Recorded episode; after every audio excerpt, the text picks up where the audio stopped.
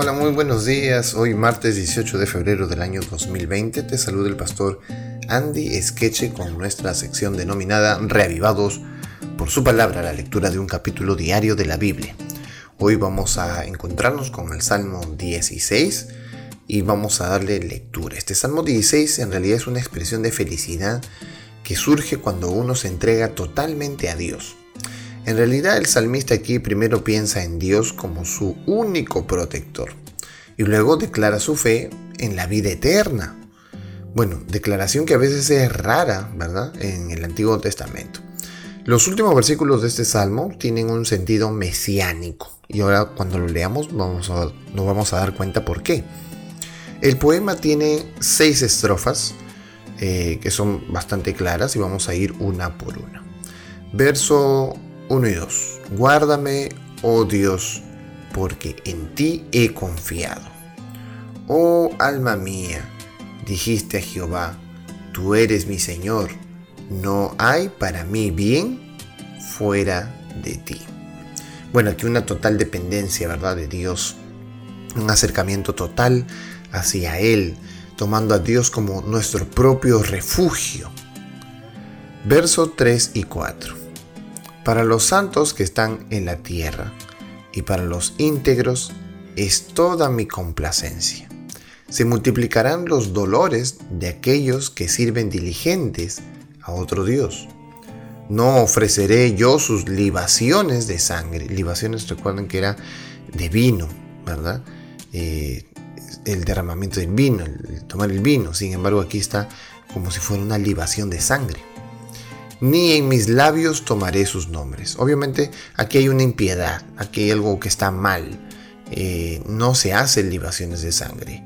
Eso lo hacían en realidad los paganos.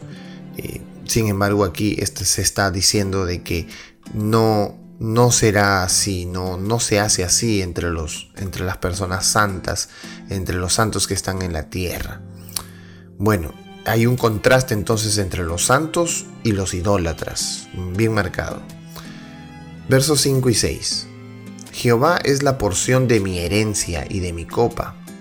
Tú sustentas mi suerte. Las cuerdas me cayeron en lugares deleitosos. Y es hermosa la heredad que me ha tocado. ¿Quién es la herencia de, de David aquí, según el Salmo? Jehová es mi herencia. Él está repitiendo una idea que se da en el libro de Éxodo, en el libro de Levítico, cuando se distribuye a toda su tierra, pero a los de Leví les dice, no, ustedes no, porque yo soy su herencia, dice Jehová.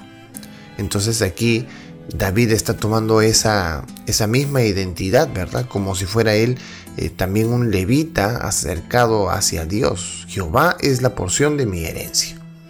Así que no hay nada más en qué pensar en esta tierra sino solamente en Dios. Versos 7 y 8.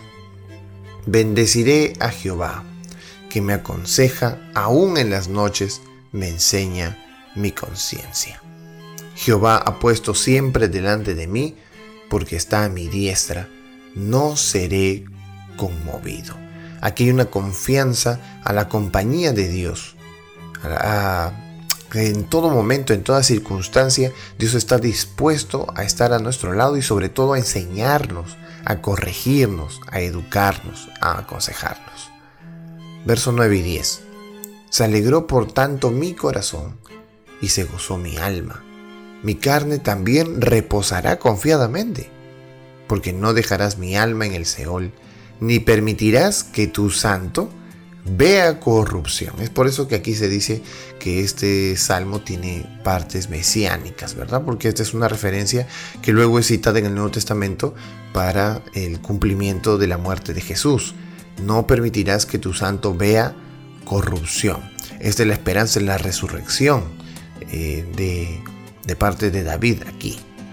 Mi corazón se alegra, se goza mi alma, mi carne también reposa confiado porque tú no vas a dejar mi alma en el Seol, en el lugar de los muertos, ni permitirás que tu santo, ¿verdad?, vea corrupción.